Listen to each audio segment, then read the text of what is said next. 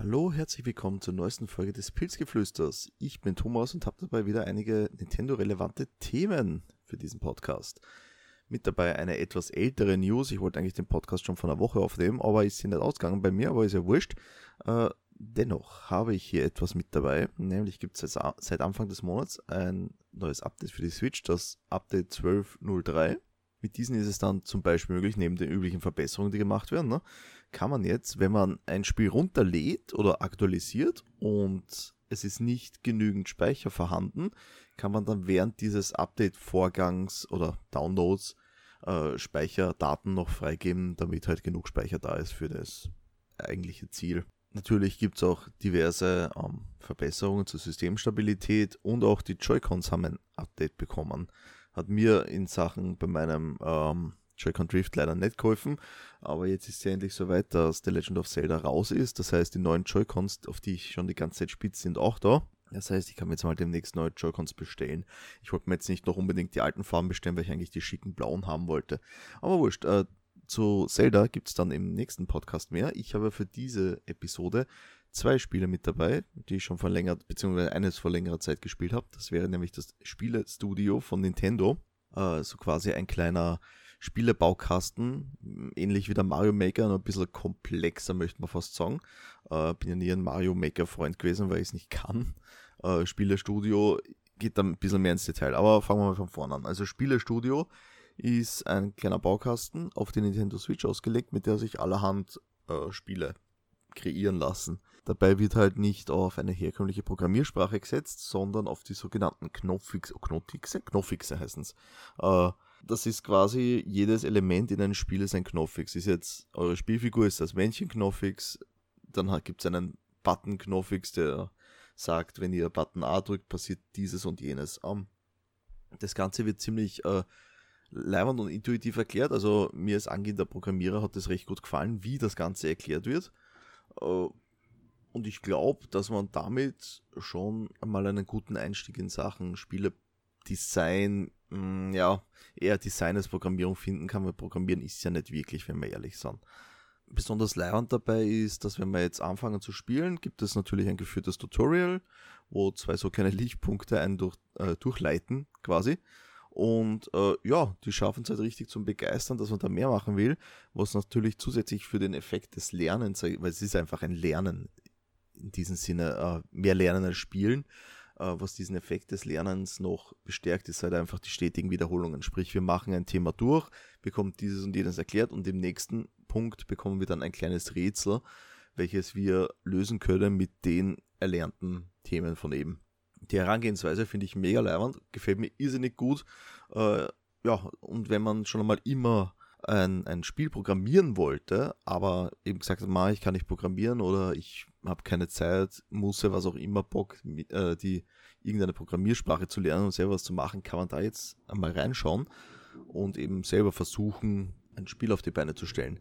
Das Einzige, was mir da nicht so gut gefällt, ist, dass man A, ein bisschen beschnitten ist durch die Möglichkeiten eben der, der Blöcke. Also irgendwann schaut halt alles gleich aus. Ist so, weil es ist halt noch immer ein Baukasten. Äh, und B, dass man nicht äh, einen schönen Browser hat über Werke der Community. Also sprich, wenn ich jetzt etwas äh, von, von einem Freund spielen möchte, brauche ich immer die ID und die Spiele, also die Spieler-ID und die die, die Spiele-ID. Äh, also zwei Zahlen, mit denen sich das dann gezielt raussuchen lässt. Aber einen richtigen Browser gibt es nicht und das finde ich zum Beispiel irrsinnig schade, weil da wird es erst richtig cool, wenn man die ganzen Kreationen von den Leuten, die die so hochstellen oder sich einfallen lassen, wenn man das spielen kann, for free, dann, dann entfaltet so eine, so eine äh, Baukastensoftware ist wirklich das volle Potenzial. Siehe zum Beispiel, wie es auf der PlayStation Dreams, glaube ich, heißt. Ne? Irrsinnig viel Stuff drauf. Uh, ja, also das würde ich mir wünschen, wenn es vielleicht noch nachgereicht würde per Patch oder irgendwas in der Richtung. Ansonsten uh, ist es halt ein netter Zeitvertreib. Apropos, im September kommt davon auch eine physische Version raus. Für jeden, der jetzt keinen Bock hat, die auf einen Download, warum auch immer, man da einen Unterschied machen sollte. Uh, kommen wir jetzt aber zum großen Thema, was ich habe für die Folge, nämlich ist das Mario Golf, ich glaube Super Rush heißt, das weiß ich jetzt gar nicht, wie das Ding heißt mal heißt wirklich Super Rush? Ja, Super Rush heißt es so.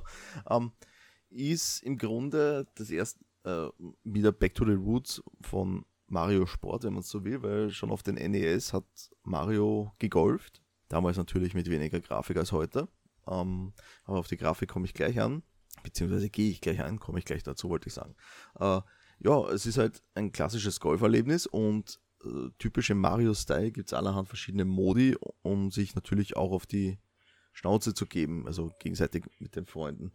Äh, was halt dann besonders leibend ist, ähm, dass man wirklich gut Koop spielen kann, beziehungsweise eher gegeneinander als miteinander. Sprich, man kennt es aus mh, hm, zum Beispiel Mario Kart oder die ganzen anderen diversen Sportarten, die es so gibt. Immerhin konnte man ja Mario schon äh, bei diversen Olympiaden zuschauen, Fußball gespielt, wobei ich sagen muss, vom Fußballspiel auf dem Gamecube, da warte ich noch immer auf den nächsten Teil, weil das war echt cool. Und das sage ich als Anti-Fußballer. Äh, aber wurscht, kommen wir wieder zum Golfen zurück. Äh, ja, wir haben einen Modus für Solospieler, wir haben mehrere verschiedene Modi für Multiplayer, sei es jetzt von Battle Golf, normales Golf, äh, Speed Golf heißt und Cross Cross Parkour, Cross Golf, bin mir jetzt nicht sicher, ob Cross Golf oder Cross Parkour heißt. Wurscht, ähm, kommen wir gleich dazu. Also normales Golf, wie man es kennt, jeder wechselt sich ab, schießt auf das Loch und wer dann am Ende die niedrigsten Schüsse gebraucht hat, hat gewonnen. Okay, klassisches Golf halt. Ne? Bei Speed Golf ist das Ganze ähnlich, nur müssen wir unter Zeitdruck genau dasselbe vollführen, nur wird sich nicht abgewechselt nacheinander, sondern alle Spieler spielen gleichzeitig. A. Und B. dürfen wir den Ball hinterherrennen. Äh, ich finde es mega cool. Also, das ist die Variante von dem Spiel, die mir am meisten gefällt, muss ich sagen. Das nächste wäre dann Cross Golf, Cross Parkour. Wie gesagt, das bin ich mir jetzt nicht sicher, wie es wirklich heißt. Äh, da bekommen wir einen Parcours quasi angezeigt und auf diesem Parcours sind jetzt Hausnummer 6 Löcher zu spielen. Und wir können jetzt frei einteilen, wo wir zuerst hinspielen. Äh, das heißt natürlich auch, dass wir uns wie im Speedgolf bewegen, sprich den Ball hinterherlaufen müssen nach einem Schuss. Aber natürlich auch, dass wir das Gelände berücksichtigen müssen, sprich die Erhöhungen. Manche, mancher äh, Kurs ist höher gelegen als der, also manches Loch, nicht Kurs, Entschuldigung, ist höher gelegen als das andere und da muss man natürlich schauen, dass man die richtige Route fährt quasi, weil man hat nur eine Besch äh, BB, na, Hilfe, be bestimmte Anzahl an äh, Schüssen, die man abgeben darf für diese, diesen Parcours. Äh, ihre unterhaltsam kommt im, äh, im Solo-Modus allerdings nur einmal vor. Ist ein bisschen schade. Zum Solo-Modus kommen wir aber gleich. Nämlich haben wir jetzt dann noch die letzte Art, das ist dann Battle Golf. Das ist mehr so typisch Mario, wie wir es kennen. Also Chaos, Power-Ups gegen andere spielen, also mehr gegen andere spielen, als, als man es im normalen Golf. Äh, und wer am Ende, ich glaube, sechs Löcher hat. Das habe ich wirklich nur einmal gespielt, was mir nicht so gut gefallen hat, muss ich sagen. Weil ich habe mehr alleine gespielt jetzt im, äh, im Grunde. Ähm, ja, das sind die verschiedenen Modi, die wir mal haben. Dann hätten wir noch das Golf-Abenteuer.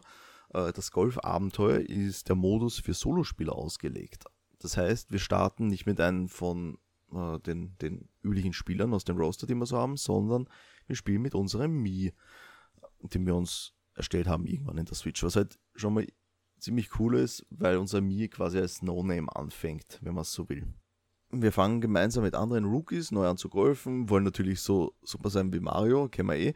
Ähm, und dann geht's los, das Ganze. Also wir werden da ähm, an der Hand durchgeführt, wir bekommen beigebracht, wie das Spiel funktioniert. Darum würde ich jedem empfehlen, das Solo-Adventure zumindest zu einem gewissen Teil zu spielen, einmal, damit man sich auch auskennt dann am Ende, was man so tut. Weil wirklich bis leicht die Hälfte vom Spiel werden noch immer neue Techniken beigebracht. Schon nicht äh, schlecht zu wissen eigentlich. Äh, ja, gegen Ende des Spiels dann, also man kann bei den Solo-Modus dann so, so um die 5 Stunden einrechnen was er braucht. Je nachdem, wie geschickt ihr euch anstellt. In der Tat war meine größte Hürde dieser Cross-Parcours, bei dem habe ich am längsten gebraucht, weil ich das Konzept nicht ganz äh, verstanden habe zunächst. Aber als ich es dann äh, raus hatte, geistig, da hat es dann gut funktioniert. So, ähm, ja, wir lernen Spezialschüsse zum Beispiel. Das heißt, mit einem Druck auf die Taste L geben, gibt die Figur einen Spezialschuss ab, wobei das hat nicht nur unser Mi, das haben auch natürlich die üblichen Nintendo-Charaktere auch, jeder als eigenes. Da ist zum Beispiel der von Yoshi der coolste.